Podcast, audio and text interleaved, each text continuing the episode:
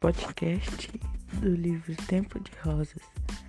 Tempo de Rosas é um livro escrito por Tânia Alexandre Martinelli que conta a história de Luciano, um adolescente de 17 anos.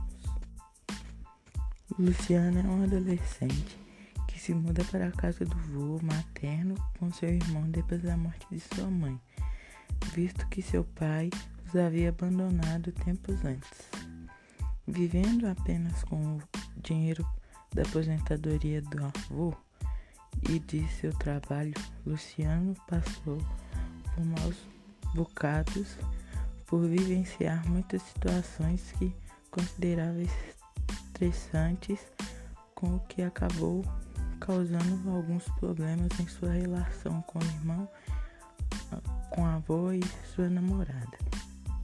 Luciano é um tipo de adolescente que acha que sempre tudo é, tudo tá em cima dele e ele sempre acha que só ele tem estresse, só eles têm, têm problemas.